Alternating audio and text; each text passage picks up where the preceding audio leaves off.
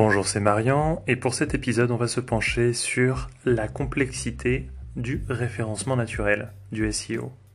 Alors, on va commettre l'erreur commune du référenceur, à savoir on va surtout parler de Google aujourd'hui, mais c'est pas faux en fait. Déjà, c'est un gros problème lié à Google. En général, c'est comme ça qu'on le visualise, c'est une énorme part du marché, on en a déjà parlé.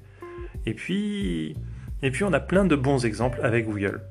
Le référencement naturel, c'est quoi? Globalement, je fais un site et Google essaye de filtrer pour que quand quelqu'un pose une question à Google, il lui donne la meilleure réponse.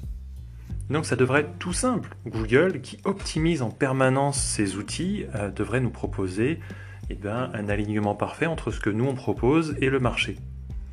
Pourtant, on a plus de 200 critères SEO connus pour le référencement selon Google.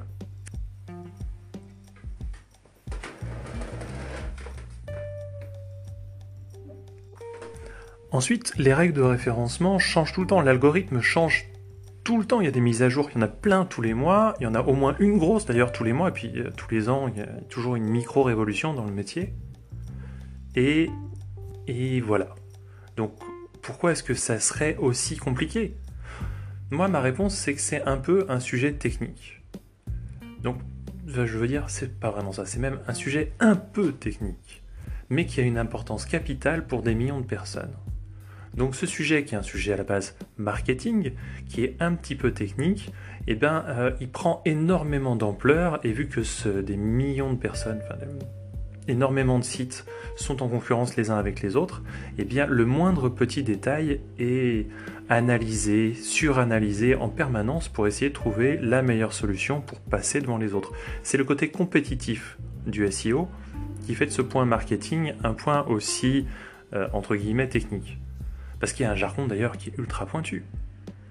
Les snippets et les extraits enrichis, il euh, n'y a rien à voir avec l'argent. La position 0, bah, c'est pas une sale note, c'est pas une mauvaise note, au contraire. Zéro clic, à l'inverse, ça peut avoir une mauvaise influence. Et puis ça n'a rien à voir d'ailleurs.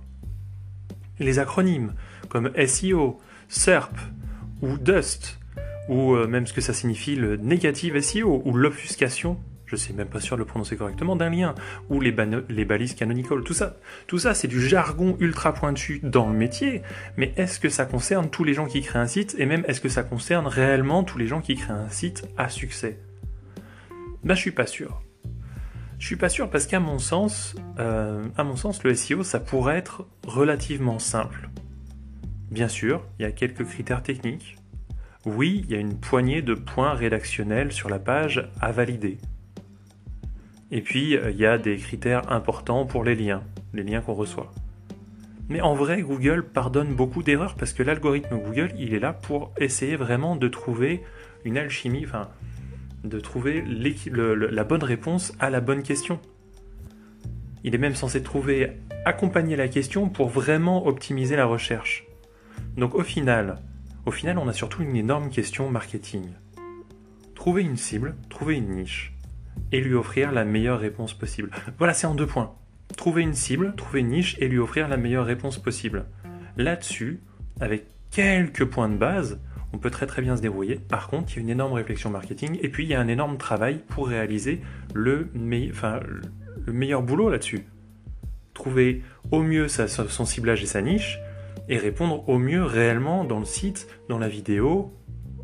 Sortons de Google, euh, dans, par exemple sur la réponse Amazon qu'on m'a proposée, etc. Voilà, alors moi le plan c'est de faire plusieurs fois par semaine des petits épisodes assez courts, des petits épisodes de, podcast, et si vous avez aimé, ben je veux bien une bonne note sur votre lecteur de podcast préféré. Et ma question pour la prochaine fois, donc puisque j'ai dit qu'on a plein de moteurs de recherche qui essayent d'être intelligents pour nous, qu'en face, pour pouvoir répondre correctement à ces moteurs de recherche, on a donc quelques critères, il n'y en a pas énormément, que ce soit au niveau technique, rédactionnel ou dans la gestion des liens.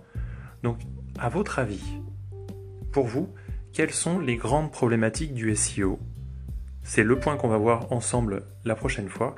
Comment, euh, comment est-ce que ça se répartit, les grandes problématiques du SEO, pour répondre à ses besoins marketing, trouver une cible ou une niche et lui donner la meilleure réponse possible?